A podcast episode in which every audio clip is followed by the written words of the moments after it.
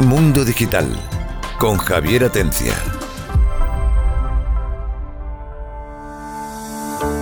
Hola, buenas tardes y bienvenidos a Mundo Digital. Llevamos una temporada hablando de energía con esto de la subida de la luz, la subida de los combustibles, en fin, que está la cosa un poco negra y lógicamente pues tenemos que preguntarnos qué soluciones hay, tanto a nivel político, como a nivel social, pero sobre todo como a nivel particular. Ya sabemos que los consejos de nuestros políticos es gasta menos, tápate, en vez de poner la estufa, pues te tapas.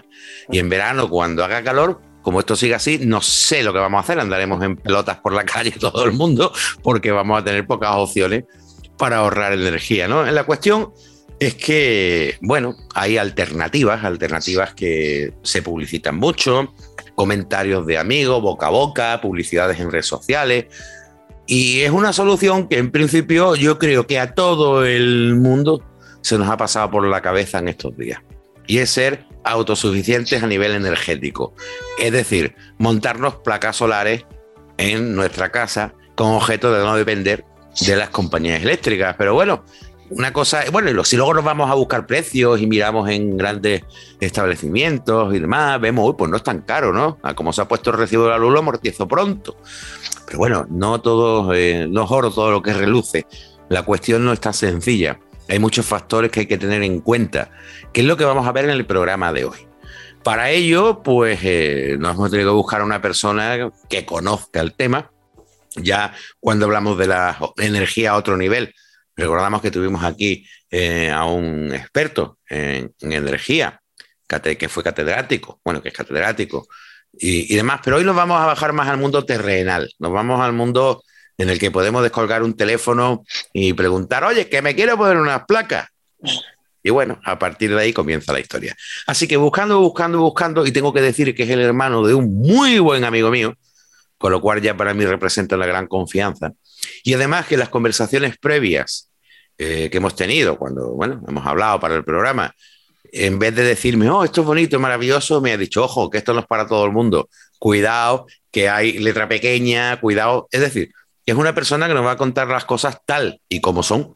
Y se trata de Daniel Jiménez Bravo, o Daniel Bravo para los amigos. Hola Daniel, ¿qué tal? ¿Cómo estás? ¿Qué tal? Muy buenas. Un placer bueno, hay que decir que Daniel es consultor senior de empresas de servicios energéticos y aparte trabaja en una compañía que se llama Senga Consultores. Vale, os dedicáis al tema precisamente de energía solar, por lo que, por lo que he visto. ¿Correcto? Sí, una de, nuestras una de nuestras patas es la, energía solar para, autoconsumo, ¿sabes? Como empresa de servicios energéticos. Bueno, pues de eso vamos a hablar en el programa de hoy, en compañía de los colaboradores habituales, Antonio Postigo Alarcón, el hombre que se ha ido a vivir al campo. Yo creo que tú eres uno de los idóneos para montarte unas plaquitas solares, ¿no? No me digas que no lo has pensado. Eh, lo he pensado, lo he barajado y hace ya como cuatro o cinco meses que está como mi siguiente proyecto grandote. Y así que hoy voy a estar 100% atento a Daniel Bravo y, seguro que os adelantáis con buenas preguntas, pero yo también tengo unas cuantas para él. ¿eh? Bueno, te, advierto que si llegáis a algún acuerdo comercial, yo me llevo una comisión, ¿eh? Vale, vale. Siempre, que en mi factura no sube, tú ganas todo lo que puedas. Bueno, también tenemos a nuestro queridísimo psicólogo de cabecera, Juan Miguel Enamorado. ¿Qué tal? ¿Cómo estás? Hola, ¿qué tal? Buenas tardes, Javier. ¿Cómo estáis todos? ¿Tú también has pensado ponerte placas solares? Sí, sí, además yo tengo vecinos cerquitas en la zona donde vivo y se están poniendo cada vez más placas en los tejados. Ya mismo deberían venir integradas en los tejados y también lo hablaremos porque feas quedan unas hartas en algunas viviendas. o sea que, la estética ya mismo será un tema también hablar de ello. Nuestro 3 en 1, nuestro doctor en matemáticas, físico, ingeniero, Francis Villatoro. Buenas tardes, Francis. Buenas tardes, un placer estar aquí de nuevo. A, ti mejor no te pregunto porque ya te conozco y sé por dónde vas a salir. no, bueno, yo vivo en un edificio de seis plantas y vivo en la primera planta, o sea que yo tengo poco control. Mira, pues igual, que yo, en la primera de un edificio de seis, estamos jodidos, literalmente.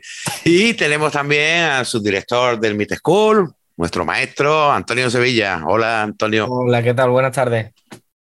Bueno, te hago la misma pregunta. ¿No te la has planteado? Eh, bueno, donde vivo en el piso no, no, hay posibilidad tampoco de poner placas solares, con lo cual no, no me lo he planteado. Pues fíjate, ya tenemos una conclusión, es que de aquí todos los que vivimos en un edificio ya tenemos grandes dificultades para ello. Bueno, vamos al lío. Daniel, comenzamos por ahí. Con la primera pregunta. ¿Cuál es el tipo idóneo de vivienda? idóneo ya sabemos que, que tenga la superficie más grande y para ti solo. O mejor dicho, ¿es Ah. posible que gente que vive en edificios eh, tenga acceso a placas solares? ¿Hay alguna manera? ¿Hay algún sistema comunitario? Mira, eh, para placas solares lo, tenemos que evaluar tres factores. El espacio, evidentemente, si tengo espacio en el techo, que normalmente es donde suelen ponerse las placas. Luego, la orientación de la vivienda, que es muy importante. Málaga, pues, con las horas solares que tenemos y la orientación sur, eh, es un sitio muy idóneo para, para trabajar eh, y sobre todo en toda la parte de- del sur de Andalucía, de Andalucía. Y luego también es importante el, el hecho de, de decir eh, cómo puedo ponerlo en virtud de qué consumo tengo. Es decir, soy un gran consumidor, no soy un gran consumidor, realmente rentabilizo las placas solares. Esas tres preguntas hay que hacérselas al inicio, ¿sabes? ¿Por qué? Porque evidentemente mm, ya todo es eléctrico. Ha cambiado el marco de, todo lo que tenemos en casa. Ya casi todos los consumos son eléctricos. Eh, luego, es verdad que el- a través de Europa, a través de un, un- un acuerdo que hubo en París, pues se propone que Europa sea eh, reduzca su emisión de CO2, por lo cual también tenemos que todo va a pasar por la energía eléctrica, por lo cual es importante tener en cuenta el instalar las placas solares.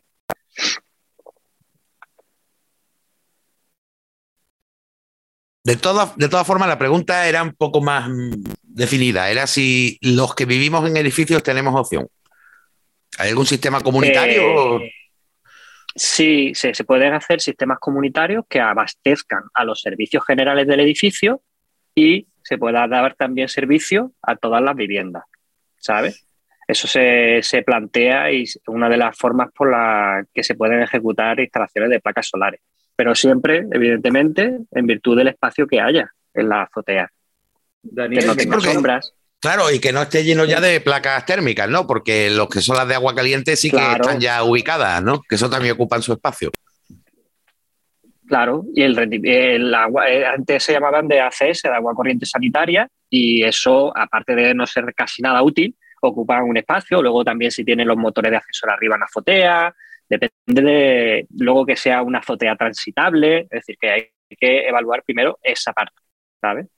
De- del edificio. luego me Bueno, hay, también- eh, un momentito, Antonio, un momentito, Antonio Postigo. Eh, por lo tanto, bueno, habría que definir, lo ha comentado Antonio por el chat eh, interno de, hay que diferenciar entre placas solares y placas, bueno, lo estamos diferenciando porque estamos hablando de energía eléctrica. Entonces, eh, evidentemente, eh, son muy diferentes. Las placas eh, térmicas lo que hacen es calentar el agua con la radiación solar y las placas fotovoltaicas lo que hacen es convertir la luz solar en electricidad. Vale. Exactamente. Punto número uno que queda claro es que los que vivimos en edificios de momento no tenemos opciones. ¿Qué pasa con los que sí que tienen opciones? Porque tú has estado hablando de que habría que saber si es de un consumidor eh, moderado, un alto consumidor o un consumidor Claro. demasiado modesto. Yo tengo amigos que pagan ahora mismo 50 euros al mes de luz. Yo pago 180. Pero en Claro. cambio los kilovatios hora no son iguales. Es decir, serán, mm, eh, gastará menos, pero no sé yo por qué paga 50 euros nada más. Quiero decir, ¿cómo defines tú? Si a partir de, de qué parámetro tú defines si un cliente es un consumidor alto o gran consumidor, medio o bajo. Mira, primero, eh, las placas solares, mm, como el nombre indica, es por eh, se alimenta por vía solar. ¿Qué es lo que pasa? Los hábitos de consumo son muy importantes. Si yo tengo un consumo diurno, las placas solares me saldrán eh, rentable porque la podré usar en el momento que se abastece. ¿Por qué? Porque tenemos que tener en cuenta una, una cosa muy importante, es que nunca nos vamos a hacer independientes de la red. ¿eh? Entonces, si tú pagas 180 y, esa y la otra persona paga 50, puede ser por la potencia que tengas contratada, que tú demandes más potencia por la infraestructura que tengas en la casa. A lo mejor esa persona pues, tiene una hornilla, un horno y poco más. Y tú tienes lavadora, secadora, cuánto. Y eso es un coste en la factura que viene reflejado por la potencia que vas a demandar, no por el consumo. Y ese valor nunca se va a bajar porque eso es un, un un, coste fijo mensual. Por lo cual, eso no se baja por, por mucho consumo que tú tengas, número uno. Luego los hábitos, lo que decía, si tú consumes solo por la mañana, pues mucho mejor que consumir por la, por la noche, porque las placas solares por la noche, por mucho que pongas acumuladores o, baterías, yo no recomiendo nunca, o en muy pocos casos recomiendo baterías porque encarece muchísimo el producto final. Por lo cual, a esto también lo tenemos importante. Y evidentemente, de una instalación de 3.000 euros que en una factura solo te puedas quitar de esa parte de consumo por horas solares 20 euros al mes, cuando rentabilizas tú unas placas solares. Si te vas a un ratio de 14 años, cuando las placas solares se degradan normalmente un 1% por año, una amortización a 14 años el, día que Bueno, vamos, vamos a hacer una cosa. Mira, Habitualmente en el programa yo me tiro mucho más tiempo hablando con, el invitado y luego dejo a los colaboradores, pero los tengo aquí rabiosos, levantando la mano. No es muy habitual que ellos quieran. Em- Antonio, Antonio Postigo lo he cortado hace un momentito, así que Antonio Postigo, tú eres el primero, después va Antonio Sevilla y así. Antonio, que sé que estás loco por preguntar algo. Bueno, pero ¿cuántos programas dice que vamos a hablar de energía fotovoltaica y demás? Porque hay preguntas para. Venga, pues empieza. a ver, eh, vamos a poner números para que la gente que nos esté escuchando eh, sepa de qué hablamos. Yo, por ejemplo, me voy a poner un ejemplo cualquiera, consumo más o menos 500 kilovatios al mes, ¿vale? Uh -huh, y vale. tengo espacio para poner las placas, eso no es ningún problema. Y, y bueno, mi factura, pues como depende de, del contrato que tenga con cada compañía, eso no, digamos que no es un factor especialmente influyente. Lo que se consume al mes, entiendo que sí. Y mi potencia contratada, pues bueno, en este caso es altita porque tengo más instalaciones de 380, pero me voy a la parte doméstica. Con 500 kilovatios, ¿de, ¿de, qué hablamos que nos tenemos que rascar bolsillitos? Más o menos, de media. 500 cuesta en torno a 3, 4 mil euros eh, unas placas solares para autoconsumo. Vale. Y preguntas porque estoy mirándome continuamente vídeos, uno te cuenta una cosa, otro te cuenta otra, lees artículos, hay infinidad de mm. publicidad que se supone que es información y te trae, bueno, de todo. Y, y eh, tú has comentado algo importante.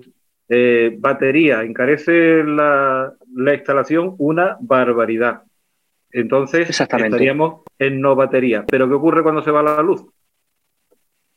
Claro, es que ten en cuenta que una, eh, por eso decía al principio que nunca te vas a hacer independiente de la red. Una eh, existe lo que es una instalación, tiene tres estructuras básicamente, las placas, la estructura y el inversor. El inversor es un cacharrito, digamos, para hacerlo un símil, es cerebro, huesos, que sería la estructura, y los paneles, que serían el músculo. Entonces el cerebro, ese inversor, es el que va transformando la energía que recibe, la luz que recibe las placas, la transforma en energía, pero se comunica a su vez con mi contador que cuando ve que no soy capaz de abastecer mi, consumo energético por las placas solares, la mete de la red, por lo cual nunca voy a ser independiente de, la red, ¿vale? Punto número uno. Por lo que respondo a 500 kilovatios, pues yo consumiré lo que tenga que consumir y si no, tiraré de la red, ¿vale?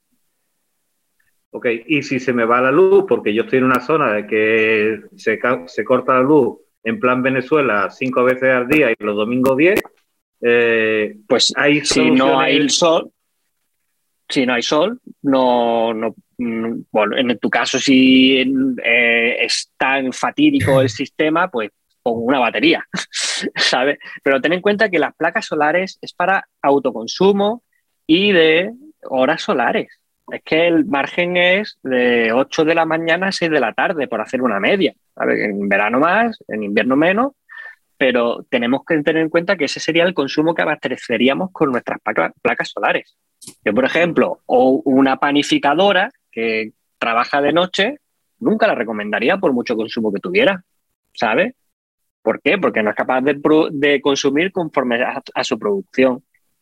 Y otra pregunta habitual suele ser, me voy a comprar un vehículo eléctrico, se va a cargar durante la noche con mis placas solares y al día siguiente voy a conducir gratis porque lo paga el sol. Tururú.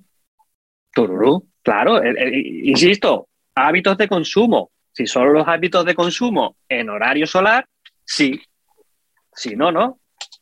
Pero ¿sabes? Es que es muy eh, importante el decirlo, sí.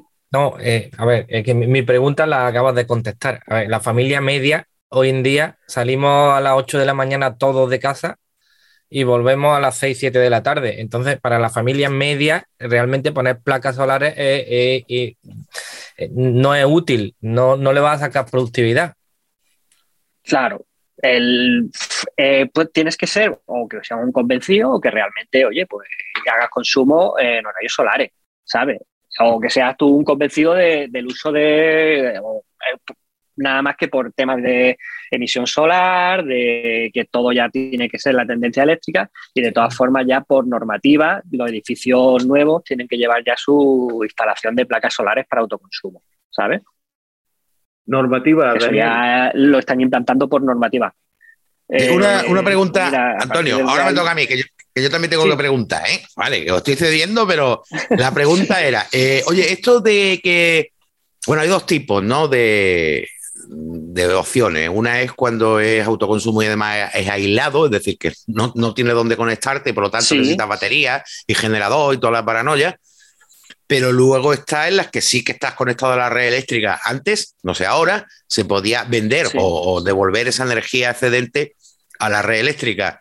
Eh, Sí, ¿Tú Te legalmente puedes desconectarte de la compañía eléctrica, por ejemplo, en una zona en la que sí que hay sí. Sí, pero que, pa- espera, te explico, es que las instalaciones aisladas de, re- de la red eléctrica no son autoconsumo, no es el concepto de autoconsumo, ¿vale? Eso para empezar, para llamarse autoconsumo solar tienes que estar conectado a la red. Y con esta estructura que te he dicho de tus placas, tu estructura y tu inversor, ¿vale? Es que eso eh, conceptualmente puede parecer, igual que no es autoconsumo los, par- los parques fotovoltaicos, eso no se establece como autoconsumo. Ahora, hablamos, excedentes de producción. El, el hecho de que tú tengas una estructura fotovoltaica y que produzcas más luz de la que consumas realmente, tú produces 100, tú consumes 80 y ese 20 es excedente de producción, lo, efectivamente lo puedes vender a la red, ¿vale? Que se reviente a la red y a ti la distribuidora te paga un- una cantidad. Pasa que esa cantidad es muy baja en comparación a lo que, lo que cuesta la energía. Ahora mismo el mercado está en cero, bueno, yo no querido mirar hoy el, el, precio del, del día, pero bueno, la media a lo mejor este trimestre está en 30, en 300 euros el megavatio. Pues te lo pagan a 0,03 el kilovatio. Con lo cual, la cantidad es ridícula. No se puede jugar con los excedentes tampoco, pero sí es verdad que se puede vender a la red, ¿vale? Y autónomo totalmente no se considera autoconsumo solar, ¿vale? Antonio, venga, te dejo y después trae a Antonio Sevilla. Estáis los dos apañados, venga. Los dos Antonios que son los que tienen más posibilidades de poner placa, evidentemente. Pues, una, la- una claro. pregunta que, una pregunta que yo creo que, que todos nos hemos planteado alguna vez y yo no he encontrado ninguna respuesta fiable. ¿Yo me puedo comprar un kit autoinstalable y sin necesidad de un profesional hacerme mi propia instalación o no? Eso se llama kit de autoconsumo y lo instalan los clientes. Eso sigue siendo, no es, eso no es tampoco autoconsumo solar. ¿Vale? No, porque no puedo conectarme a la red, ¿verdad? Exactamente.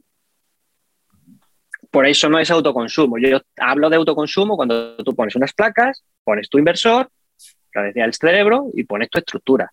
Los de guía de autoconsumo tampoco se, están regulados como, como autoconsumo solar. ¿Vale? Mirando precios, eh, por curiosidad, hemos hecho, un vistazo, ¿vale? Y veo que hay kits solares en algunos centros comerciales que van desde los 2.000 kilovatios hora, 2.000 kilovatios hasta los 11.000, ¿vale? Una casa normal, eh, ¿cuántos kilovatios? Digo normal, ¿eh? Porque sé que eso hay que estudiarlo y ver todos los hábitos y ver... Pero por términos medios. Es, comp- es comprarnos un traje para todos, ¿sabes? Exacto. Pues, ¿Cuál sería un traje medio? ¿Cuál sería la talla media? Mira, un consumo mensual puede estar en torno a 150, 200 kilovatios mensual en una vivienda media, ¿vale? Y eso, claro, ¿qué es lo que pasa? Que una cosa es la capacidad de producción de la placa solar y luego es la capacidad que tú tengas de aprovechamiento de esa producción. ¿Vale? Entonces, hay que mirar muy bien qué necesito, qué tengo y cómo lo encajo en todo eso. Las que te venden ahí con dos placas solares son suficientes, de 1.000 o 1.500 para una vivienda, ¿sabes? Pero claro, estamos hablando de eso, viviendas pequeñitas, mm, pareado a lo mejor y tal, ¿sabes? Dentro del concepto este que tú estabas hablando de aprovechamiento y de, estudiar bien eh, qué es lo que se ajusta a tu hogar, ¿cómo ves tú las placas mixtas, las que son fotovoltaicas y térmicas también, y, que solo le destinan un, pequeño porcentaje a la parte fotovoltaica? Porque ahí, ahí están mezclando doble aprovechamiento. Quizás, eh, evidentemente, te va a dar mucha menos energía eléctrica, pero quizás le estás sacando más rendimiento a la larga, ¿no? Mira, yo sinceramente, eh, tras todo el fracaso que ha habido con el agua corriente sanitaria, que yo todavía no conozco a alguien que esté satisfecho con, eso, es que mm, esa, infraestructura para calentar solo agua y para muy poquito de consumo tampoco la, la veo muy clara, ¿sabes?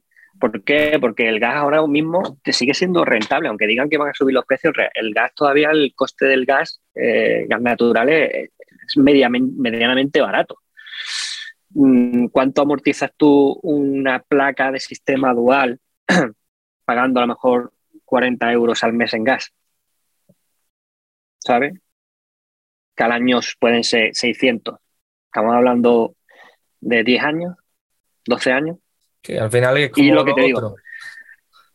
Claro, yo, yo es que siempre hablo, mira, yo, yo ya te digo, yo si vendo más placas solares que menos, mejor para mí. Pero hay que ser honesto y hay que decir, oye, ¿cuándo puedo rentabilizar una instalación de una placa solar y cuándo la amortizo? Que te digo que hay yo tengo clientes que son eh, defensores porque son verdes y quieren instalación de placas solares y no miran los plazos de amortización, pero una familia que mira el bolsillo, pues tiene que analizar eso. Es verdad que ahora mismo hay subvenciones. Eh, hay subvenciones que tienen que desarrollar algunas comunidades autónomas, otras las han desarrollado del, del GENEX. Y se puede acceder a incluso subvenciones de hasta el 30% o 40% para, para pequeños consumidores. Bueno, tampoco hay, hay que entender que la subvención conlleva una ejecución y un gasto, ¿sabes? Entonces, bueno, se puede poner. Si es que al final todo se puede poner, depende de lo que tú necesites y de lo que tú quieras. Y otra pregunta clave. estamos hablando de costes de amortización, y, pero hay también costes de mantenimiento. O tú eres electricista y eres un experto, o a, la instalación inicial tienes que añadirle un mínimo, por pequeño que sea, periódico para saber que aquello no te va a electrocutar, o te va a reventar, o te va a hacer cualquier barbaridad. Bueno, de todas formas, eh, yo siempre cuando, cuando recomiendo la instalación de unas placas solares, tiene que conllevar en el contrato eh, un mantenimiento. Eh, es como todo, es que depende de la calidad que tengas de tus placas solares y quién te haga la instalación. tienes un ñapa o tienes un tío que es súper experto. las placas solares normalmente suelen tener una esperanza de vida de 25 años. ¿Sabes?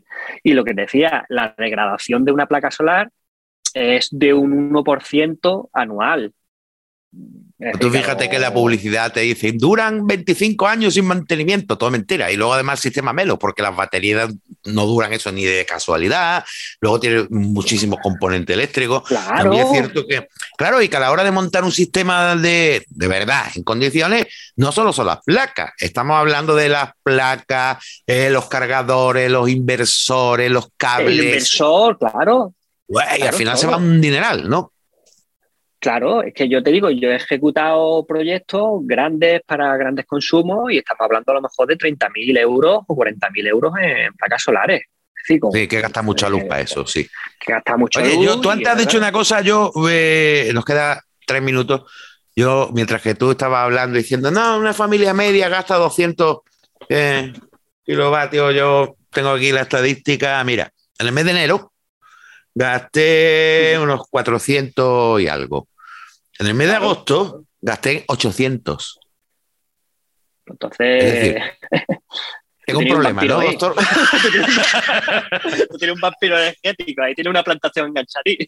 No, lo que pasa es que tú piensas en el mes de agosto, dos aparatos de aire acondicionado todo el día, frigorífico, toda la cocina eléctrica, los termoeléctricos, o sea, aquí es que todo eléctrico. Y además vivimos en la casa, quiere decir que no es que la casa se queda vacía, ¿no? Y el aire acondicionado es puesto 24 horas. Javier, es la diferencia entre tu amigo que paga 50 y que tú pagas mucho más.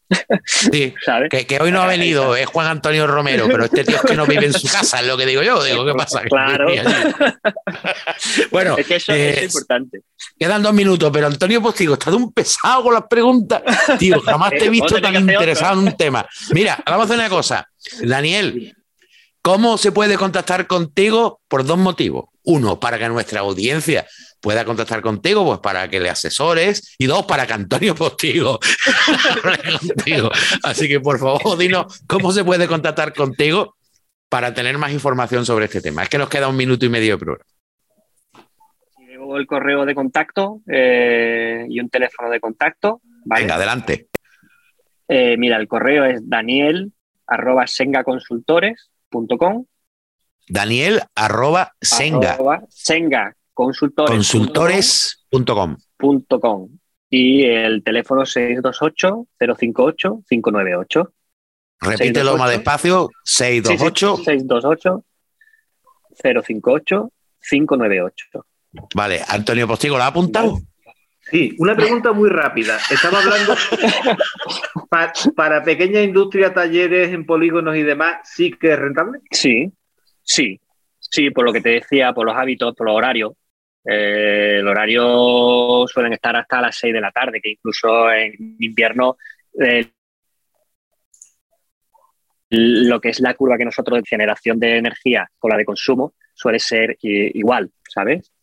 Entonces eso es muy importante. Bueno, como veis en nuestro reloj quedan 40 segundos de programa. Eh, Daniel, rápidamente, repite correo y teléfono. Daniel arroba sengaconsultores.com y el teléfono 628-058-598. Bueno, pues oye, Daniel, muchísimas gracias. Te vamos a tener que invitar más veces porque si no, Antonio creo que se ha quedado con 20.000 preguntas ahí. Y bueno, ¿vale? sí, sí, dice que, que, más todavía. Bueno, pues muchísimas gracias. Eh, de verdad, Daniel. A vosotros. Y sí, te vamos a tener que invitar para que este hombre se quede satisfecho y también supongo que nuestra audiencia, porque es un tema muy interesante. Y bueno, darte las gracias eh, y bueno, daros las gracias también a vosotros, a Antonio Sevilla, a Antonio Postigo, a Juan Miguel Enamorado y a, Francis Villatoro, que los pobres no han podido preguntar porque estos dos lo han monopolizado todo. Así que muchísimas gracias también a todos ustedes por oírnos y hasta el próximo programa. Mundo Digital con Javier Atencia.